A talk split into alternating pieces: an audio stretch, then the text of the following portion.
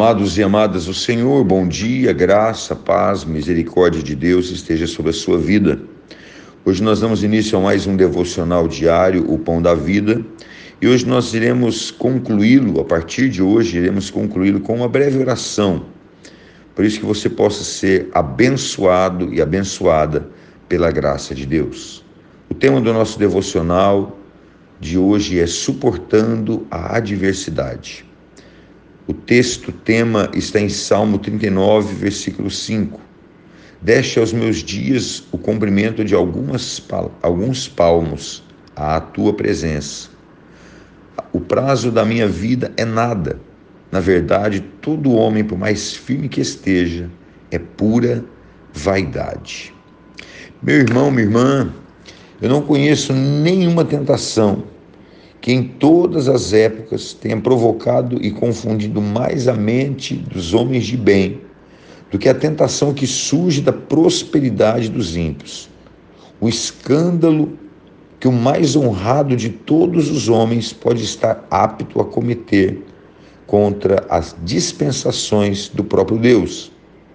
Foi, portanto, do agrado de Deus, por compaixão ao sofrimento, prevenir frequentemente essa tentação, ao permitir que muitas partes das Escrituras sagradas fossem escritas de propósito que esse assunto, entre elas, o Salmo 39, sua principal proporção é uma advertência de que, ao observar a prosperidade dos ímpios, não devemos jamais duvidar do cuidado e da providência divina.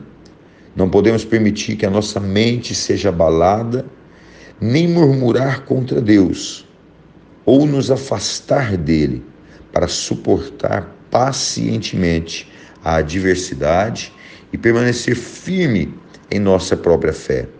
Ao observar a prosperidade do ímpio, não devemos duvidar do cuidado e da providência divina sobre as nossas vidas.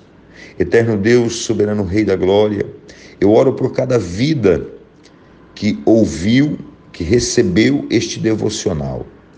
Meu Pai, que o Senhor nos livre de toda e qualquer tentação, seja ela qual for, Pai, seja repreendida pelo teu poder.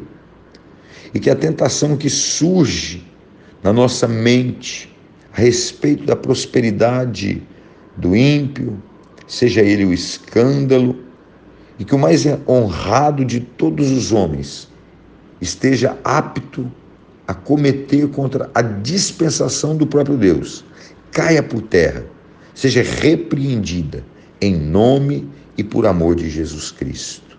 Que nós possamos olhar na provisão, na providência divina e possamos entender que o Senhor sempre foi e será Deus na nossa vida. Deus abençoe a sua vida, tenham todos um ótimo dia e viva centrado na palavra do Senhor. Deus te abençoe.